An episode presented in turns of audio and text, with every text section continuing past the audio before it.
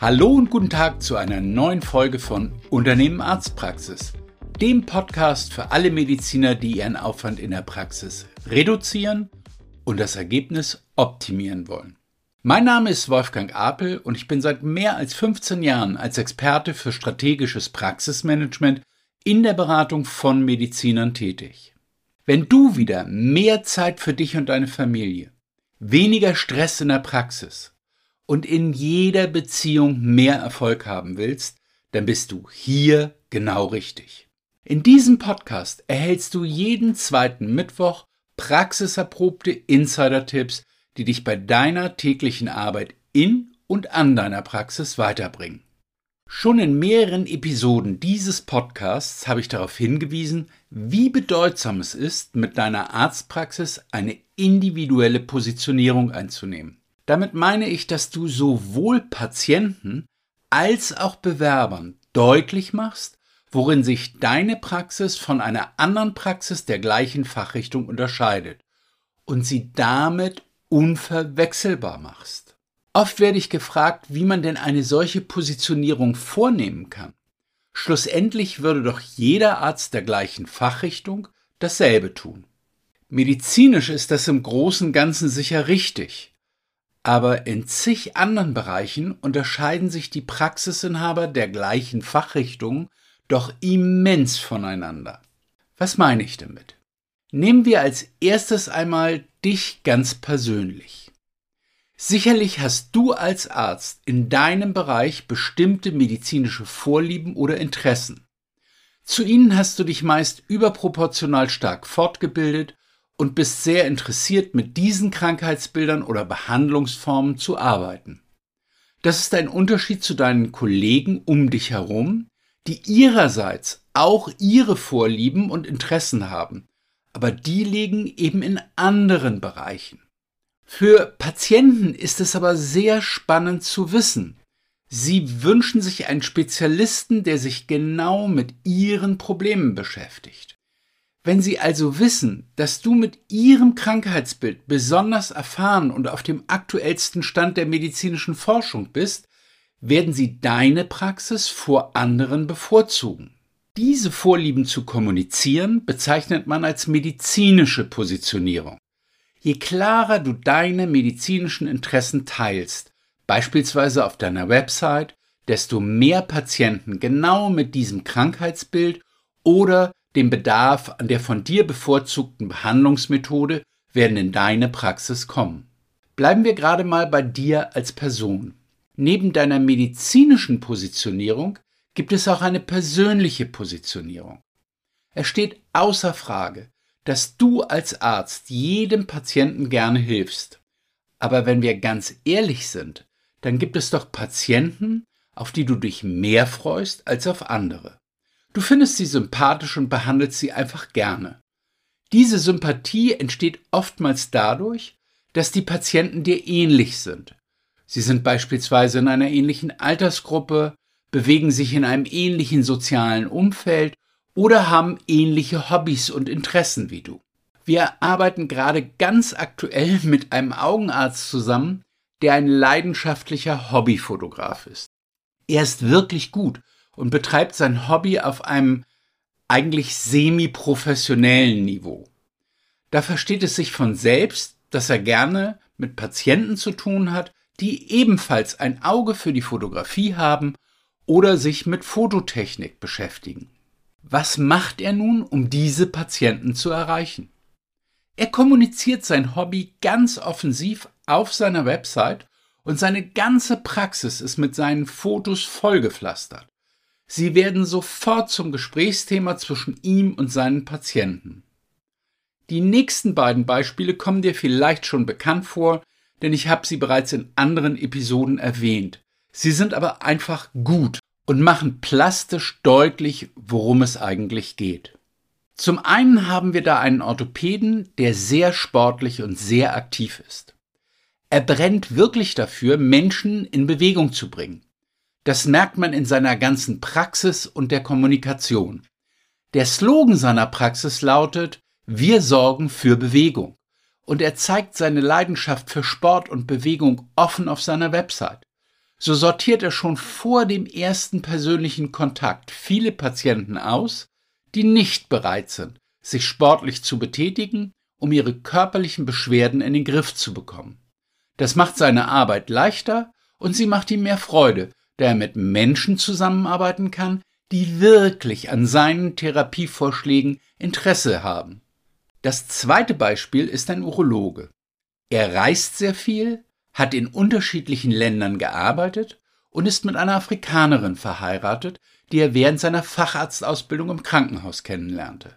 Er arbeitet am liebsten mit Patienten zusammen, die ebenfalls schon in der Welt herumgekommen sind und mit denen er sich gut unterhalten kann. Dann macht ihm die Arbeit mehr Spaß und auch für die Patienten ist es angenehmer, bei einem Arzt zu sein, der ihren Lebensstil kennt und versteht. Ganz egal, was deine persönlichen Interessen sind. Du kannst sie sowohl in deiner Praxis als auch in einem Über mich Bereich auf deiner Website teilen. So wirst du nach und nach immer mehr Patienten in deiner Praxis haben, die sich ebenfalls für diese Themen interessieren. Abgesehen von diesen persönlichen Interessen, mit denen du ähnlich interessierte Patienten anziehst, kannst du dich auch in anderen Bereichen auf einen gewissen Patiententyp spezialisieren. Das ist für beide Seiten von Vorteil. Sowohl für dich als Arzt als auch für deine Mitarbeiter und deine Patienten, weil sich die ganze Praxis auf einen bestimmten Typus Mensch einstellt und genau seine Bedürfnisse abdecken kann. Wir arbeiten als Beispiel mit einer Orthopädin zusammen, die sich als Spezialistin für Businessfrauen positioniert. Diese Patientengruppe hat einerseits aufgrund ihrer beruflichen Situation häufig ähnliche Beschwerden und Probleme. Andererseits haben diese Patientinnen aber auch ähnliche Erwartungshaltung an eine Praxis, wie zum Beispiel an deren Arbeitszeiten angepasste Öffnungszeiten. Genau an diesen Bedürfnissen und Erwartungen der Zielgruppe hat die Orthopädin sich ausgerichtet und insbesondere auch ihre Mitarbeiterinnen danach ausgesucht. Am Ende des Tages geht es darum, dass alle Beteiligten, also neben dem Praxisinhaber und den Patienten, auch die Mitarbeiter harmonisch zueinander passen. Nur so kann ein Höchstmaß an Wohlbefinden und Zufriedenheit für jeden der Akteure erzielt werden. Natürlich behandelt die Orthopädin in ihrer Praxis auch jeden anderen Patienten. Es geht bei der Positionierung nicht darum, bestimmte Menschen auszuschließen, sondern klarzumachen, für welche Patienten du besonders interessant bist. Nach 17 Jahren Arbeit mit den unterschiedlichsten Praxen und Ausrichtungen kann ich dir versichern, dass sich die Zahl der Patienten, auf die du deine Praxis ausrichtest, über die Zeit kontinuierlich erhöhen wird und automatisch immer mehr von ihnen in deine Praxis kommen. Ein anderes Beispiel ist aus der Kieferorthopädie.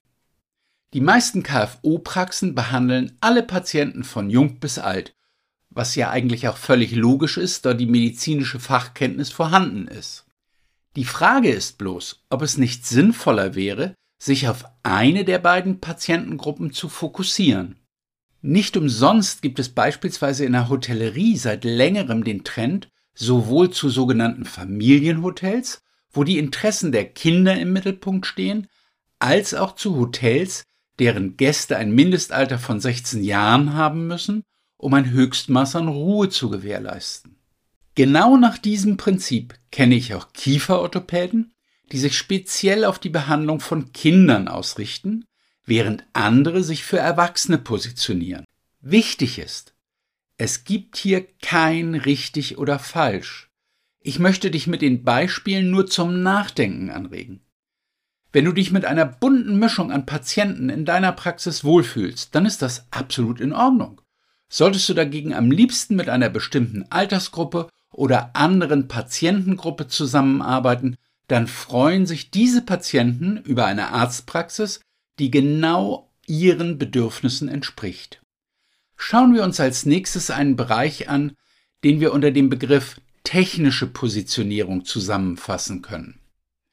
Dabei geht es um die Ausstattung deiner Praxis. Jeder von uns weiß, dass die Digitalisierung und die künstliche Intelligenz Stück für Stück Einzug in Arztpraxen halten. Du kannst es für deine Positionierung nutzen, wenn du technisch besonders modern aufgestellt bist. Ein ausgezeichnetes Beispiel für die praktische Anwendung künstlicher Intelligenz im Praxisalltag findet sich in der Zahnmedizin. Dort gibt es mittlerweile die Möglichkeit, das digitale Röntgengerät deiner Praxis über das Internet mit einer KI-basierten Analysesoftware der Charité in Berlin zu verbinden. Du schickst das Röntgenbild, das du gerade von deinem Patienten gemacht hast, per Internet in die Charité. Dort wird es automatisch befundet und bis der Patient wieder auf dem Stuhl sitzt, ist das Röntgenbild mit visueller Kennzeichnung aller gefundenen Läsionen und einer schriftlichen Befundung bereits wieder bei dir in der Praxis. Das ist absolut Hightech und sicherlich im Moment erst in wenigen Praxen zu finden. Aber es ist eine Besonderheit, die gerade technik- und internetaffine Patienten extrem zu würdigen wissen. Für sie stellt das ein absolutes Alleinstellungsmerkmal dar, und wenn auch du gerne auf dem neuesten Stand der Technik bist, kannst du damit eine ganz bestimmte Zielgruppe für deine Praxis begeistern. Zuletzt möchte ich dir noch zwei richtig ausgefallene Beispiele für Positionierung vorstellen. Für einen gelungenen Praxisstart ist es wichtig, für Aufmerksamkeit zu sorgen. Wenn du dich also gerade frisch niederlässt oder mit dem Gedanken spielst, dich niederzulassen, ist es ausschlaggebend, ein oder zwei Punkte zu haben, mit denen du schnell für Aufmerksamkeit sorgen kannst. Ein Beispiel, das viele Mediziner sicherlich kennen, ist die Dirndl-Praxis in München. Eine junge Kieferorthopädin hatte hier sofort für riesengroße Aufmerksamkeit allein dadurch gesorgt, dass jede Mitarbeiterin sowie sie selbst im Praxisalltag immer ein Dirndl trugen. Viele Zeitungen haben darüber berichtet und es gab sogar einen großen Artikel in der Süddeutschen Zeitung. Ich denke, einen gelungeneren Start kann man eigentlich wirklich nicht haben. Und spätestens nach diesem Artikel dürfte der Terminkalender der Praxis rappelvoll gewesen sein. Das zweite Beispiel ist eine Zahnarztpraxis in Garmisch-Partenkirchen, die allein schon mit ihrem Namen, nämlich der Fotzenspanglerei, für ein Höchstmaß an Aufmerksamkeit gesorgt hat. Kurz nach Eröffnung erschien ein Artikel darüber im Münchner Merkur, der dann eine ganze Medienlawine ins Rollen brachte. Von der Süddeutschen Zeitung bis hin zum bayerischen Fernsehen berichtete so ziemlich jeder über die Praxis mit dem einzigartigen Namen. Du siehst, der Kreativität sind keinerlei Grenzen gesetzt. Damit sind wir auch schon am Ende der heutigen Episode angekommen. Wichtig ist mir noch einmal zu betonen, dass es bei der Positionierung nicht darum geht, Patienten von deiner Praxis auszuschließen. Es geht vielmehr darum, klar zu zeigen, was dich und deine Praxis ausmacht und dich so von anderen Praxen abzuheben.